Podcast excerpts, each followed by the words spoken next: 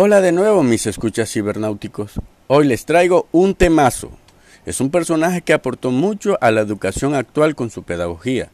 Es nada más y nada menos que Wolfgang Radke. Quizás no te suene, no te preocupes, es normal. Este personaje fue opacado por otro, así que comencemos. Radke es un personaje nacido en Alemania en 1571 en Holstein. Se inclinó a la educación, llegando a ser un gran educador de su época y para algunos hasta adelantado.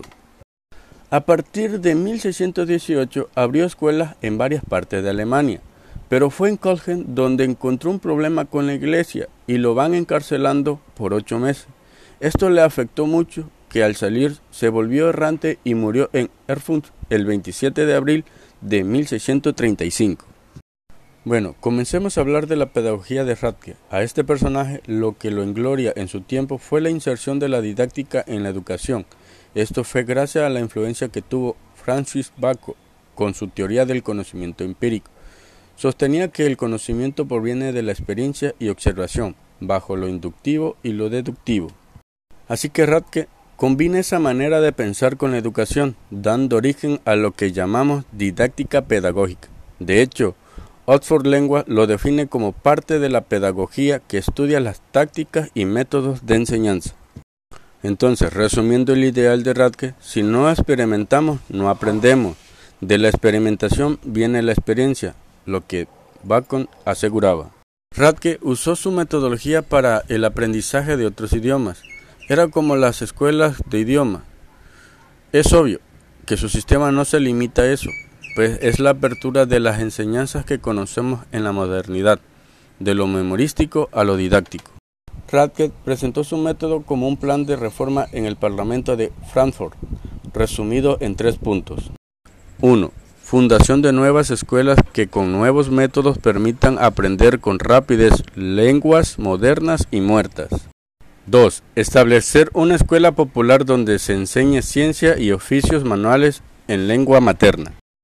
3. Para consolidar la unificación de Alemania, establecer una lengua común, un solo gobierno y la misma religión. De sus principales ideas rescatamos lo siguiente. La enseñanza debe impartirse siguiendo el curso de la naturaleza. Irá de lo fácil a lo difícil, de lo simple a lo complejo, de lo conocido a lo desconocido. Aquí se nota la jerarquización de las escuelas. Los niveles que ya conocemos como primaria y secundaria, de aquí vieron sus bases.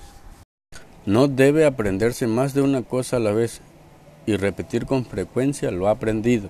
Este punto hace referencia que no debe de impartirse dos cosas a la vez. Ejemplo, en las clases de matemática no es recomendable enseñar a sumar y multiplicar al mismo tiempo, pues causa problema en la asimilación del alumno, y el repetir la actividad refuerza lo aprendido. El aprendizaje debe discurrir sin violencia, ya que ésta es contraria a la naturaleza. El maestro debe limitarse a enseñar las disciplinas y la coacción perteneciente a otro funcionamiento. Este principio tiene similitud con el personaje que lo opacó. Todo inicia mediante la experimentación y la observación. Esta es la columna vertebral de su metodología. Si el niño no experimenta con la enseñanza, será más complicado que aprenda. Por eso es que rompe con lo memorístico. En su tiempo, te dejaban un libro a leer y tú solo tenías que aprender de él. Ejemplo es que por lo regular mandaban a leer mucho las obras de Homero.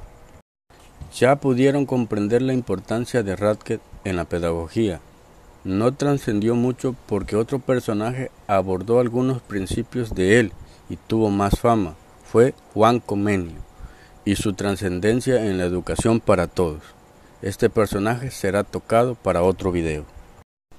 Bueno, mis escuchas, hasta aquí llego con la explicación y comprensión del tema. Espero que les haya gustado y que principalmente se lleven un aprendizaje significativo del video. Sin más que decir, me despido de ustedes recordándoles como siempre que la fuerza esté con ustedes.